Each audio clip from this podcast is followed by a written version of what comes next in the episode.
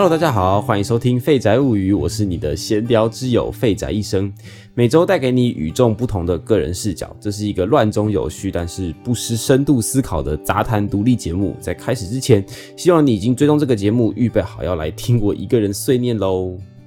那今天呢，又是我们这个肺腑之言系列啊。其实呢，今天的主题呢，我原本已经预备好要来探讨这个父母界限的问题。但是呢，最近呢又发生了一个沸沸扬扬的事件，就是陈怡大战鸡排妹。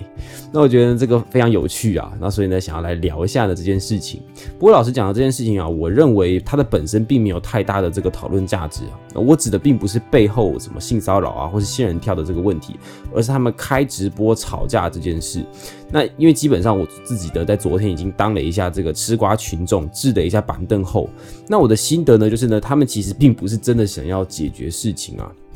那我个人呢更倾向于他们只是呢试图想要在这个议题上，呃有意无意的抒发对对方的不满，外加就是单挑攻击对方，那并不是真的想要试图在这个议题上取得共识解决。那所以呢，我今天其实想要来做的事情呢，就是要借题发挥一下。然后我想要聊的呢，就是呢关于选边站这件事情。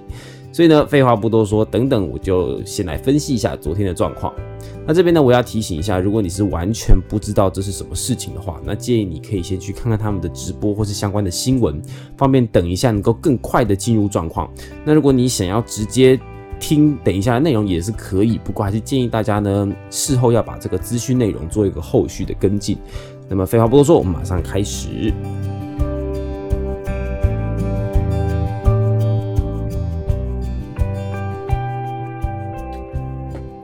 那一开始呢，我还是简单的先整理一下这个事件啊，就是呢这一波战争就是由这位叫做陈怡的知名网红发起。那这个网红的作风呢，向来就是走那种直接而毒辣这个路线。那有些人欣赏，有些人不喜欢。那这边呢也就不多做评论了。然后呢，他自己的直播呢，就是直接批评了这个艺人郑嘉纯 （A.K.A. 鸡排妹）。然后呢，最刺激的地方呢，就是呢这个鸡排妹呢在。呃，邀约之下，他就加入了这个直播，然后双方就在这个网络上呢，就直接开始进行了这个对战。那基本上这个双方呢，大概就是内容呢，大概就是互掀了一下黑历史啦，然后呢，针对这个各执法的问题呢，互相攻击争吵了一番。那这部分就不提了，双方呢都并不是在解决问题上，这个就不讨论的。那包括呢，这也提到了一下这个郑家纯在这个网络上的一张照片，到底是露出肛门还是尾椎？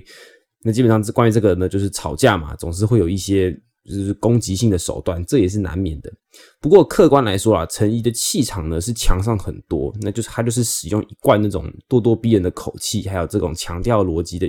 语感。那郑家纯就是相对来说，他就是用比较冷静的态度去面对。那其中呢，我觉得比较有意思的片段呢，就是在讲关于这个性骚扰的部分了。他说这个性骚扰呢，我觉得性骚扰这个议题呢，双方都有很不错的提，都有很不错的这个意见啦。就是陈怡这边呢，他基本上他主打就是，呃，他觉得性骚扰这个问题呢，他并不能够在一个没有证据的情况下呢，就任意的去影射或者是表达。那基本上呢，他提出这个点呢。在这个辩论里面，呃，或者是说吵架里面，那其实他更多的是要拿这个点呢，不断的去抨击，呃，就是郑家纯这个鸡排妹，她她所在目前呢，面对他现在这个律师的官司啊，关于这个事件，大家可以去查一下，就是这个律师的官司，还有一些他自己个人行为上面的争议，他用这个点去抨击这个行为啊，因为他觉得就是在一个没有证据的情况下。就是你必须，你你必你你不能够一直去表达说你被性骚扰，然后呢，为什么不能够去表达呢？是因为这样的行为其实会造成很多的媒体，或者是或者是很多的舆论压力，那基本上呢就会让就会容易有误导众人的嫌疑，那众人呢就会很容易的就直接帮这个还没有定验的事情呢，直接把这个可能这个这个被告。可以说是被告嘛，就直接贴上了标签，让他就是可能他是无辜的，但是他却再也没有翻身的机会。那基本上呢，这个关于那那个郑家纯在反驳这一点呢，他基本上他是站在一个比较受害者的角度去思考这件事情，他就是觉得说，今天如果今天我们可能都。如就是因为我们没有办法及时的搜证，因为性骚扰可能很多时候是事出于突然嘛，那再加上可能时间过了很久，那可能受害者不管是男生或是女生，可能在这个情况下他震惊的很，他他可能心中呃有的一些，就他没有办法当下就反映这些事情，所以他必须要一段时间消化后，他才能够正视这件事。但是在过那个时间之后，他已经来不及去提出有证据的诉求了，所以呢，他在说出这些故事的时候，其实。就是他会因为他如他会因为这些原因而没有办法，而会不太敢讲这件事情，导致这件事情对他造成了一个永久的伤害。然后呢，也让就是有类似经验的人，就是没有办法很好的能够呃表达出这些事情，因为他表达出来，社会也不会给他一个他想要得到的公平，那之类的大概是这个概念了。那双方呢就在这个议题上呢就是争论不休。那在当中呢也有各式各样的，就是你知道。网友们也针对昨天的这个情形啊，有各式各样的抨击，呃，或者是互相为自己喜欢的艺人偶像站台这样子。对，然后我昨天在看着看着的时候呢，其实我我我我自己观察底下，我通常在看这些东西的时候，当我完整的看完之后，我很喜欢看底下网友的留言。在看这些留言的时候，其实我就会想，其实这个世代，嗯，真的是一个很有趣的世界，因为其实很多时候我们。比起比起事实的真相是什么，我们更容易去想要选择那个把我们内心，就是我们更容易选择我们想听的话。那那那基本上有哪一个人，他把我接近我的看法的这个事件说出来，呃，我可能呢就会在感情上就是就认同了他。那当然，这个这个关于这一点呢，其实我觉得每个人都会有啦。那我在之前的这个节目中也有提过。那我今天想要记得这个题目，想要表达点就是，嗯，我觉得我们要很好，我们我们在这种事情上面的时候，要注意一件事，就是避免这种选边站的思维。我的意思是说，今天在在在在这样的一个事件里面，其实这个事件他们甚至连辩论都称不太上。呃，对我来说是这样子啦，因为我觉得其实在当中有掺杂太多的东西，其实是有一些混乱的，而且双方很明显，他们并没有想要来，呃，读取对方的意思，抓到对方的共识。通常他们在开始想要。整理对方在讲什么的时候，都是想要在当中挖到一些漏洞，然后去攻击对方的。所以我认为他们并不是在解决问题。那在双方呢都想要在攻击对方的这个心理前提下，我认为他们是不太能够，呃，真的把这件事件的原貌还原出来的。我并不是说他们不能够理性讨论，而是他们不能够把事件的原貌还原出来。那在这样子的情形之下，其实对于群众来说，嗯。这样的行，这样的这个沟通环境其实并不是太好的。那当然啦，这个其实也没有什么好或不好，它就是一个吵架的直播嘛。大家或许就是看一看，然后听一听，也没有什么不好。只是我觉得，其实好像我自己的观察是，我们很很多时候，我们很喜欢观看这样的节目，因为我们很喜欢就是凑热闹嘛。然后呢，再加上就是很多时候我们很喜欢看到自己呃喜欢的人把对方一阵暴打，然后我们就觉得很爽啊，这样子。但是呢，我觉得在这种网络大家都人人能够说话的时候，其实我们真的要非常非常注意，就是这种选边站的思维。因为如果我们真的，如果我们真的在每次看到了一个事件之后，我们所想要的就是凑热闹，或是只想看到人被暴打，这样的思考模式，我认为其实对于一个深度的成长来说，它是其实是没有什么太实质的帮助的。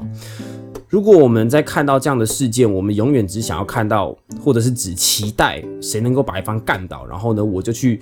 我就去投靠那个比较有理，或者是说话比较大声，或者是他的逻辑比较强，或或者是甚至是看起来比较弱者，这也是有可能的，或者是看起来比较弱势，在感情上比较同理哦，等等的，每个人喜欢的东西不同嘛，就是投其所好。我们只想要投其所好，而不想要了解真相的话，那其实在这在这个。惯性的思考下是非常非常的不好的。那基本上，我觉得其实在我昨天听完之后，我觉得双方所站的双方其实都没有什么不对，他们只是所站的视角不一样而已。那我觉得很可惜的是，双方在讨论到后面，其实也没有很好的互相的有一个整理。就是其实其实我昨天看到那个时候，我是有在思考的，就是我在想说，天哪，这个到底是要怎么解？因为确实双方所提出来的都很有道理嘛。就是站在法律的角度来说，你确实不太能够。呃，在没有证据的情况下，你就一直不断的就是表达出你的、你的、你的伤、你的痛。呃，当然啦，我绝对是无意呢要来说对方说谎，但是毕竟你知道，没有当一个没有证据的事情发生，就是任何可能性都有可能发生的。那这种情况下，我们到底要怎么去保障哦？除了保障受害者权益之外，我们要怎么样保障那些被害者的人的那那些被指控的人的权益？这也是非非常非常需要思考的。那当然呢，我们我们在这点上，我们绝对不能够用感情的事情是去去去，我们不能用感性的事情去完全推翻啦。对，这也是一个不太对的思想。那当然倒过来讲。呃，这个郑家纯他所提出来的这个诉求也是非常非常的重要的，因为呢，假设说如果我们今天真的是一个呃主打公平正义，然后呢站在那里就是很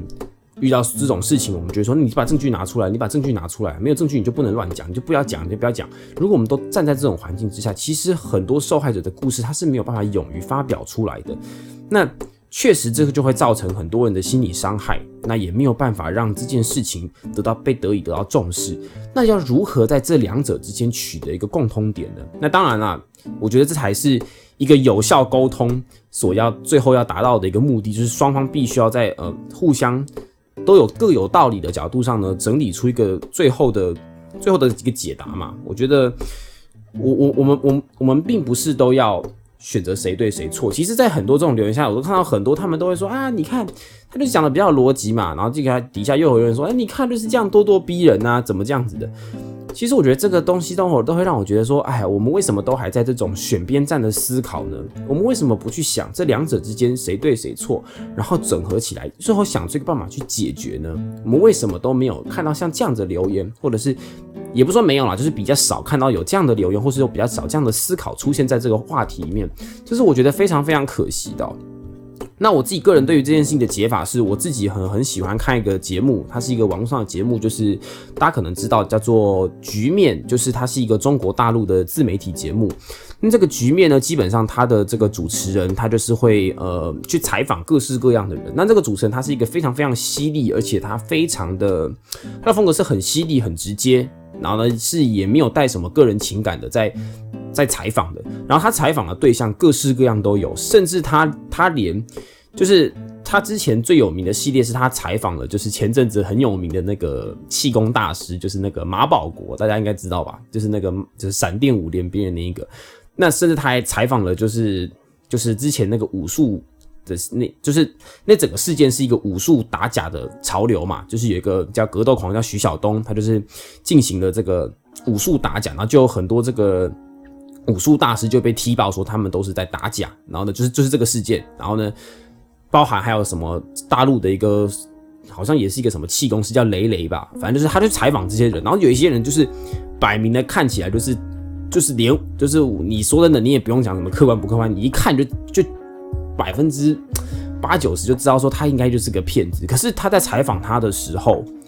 他仍然是非常非常震惊的哦。这个主持人呢叫做叫做这个王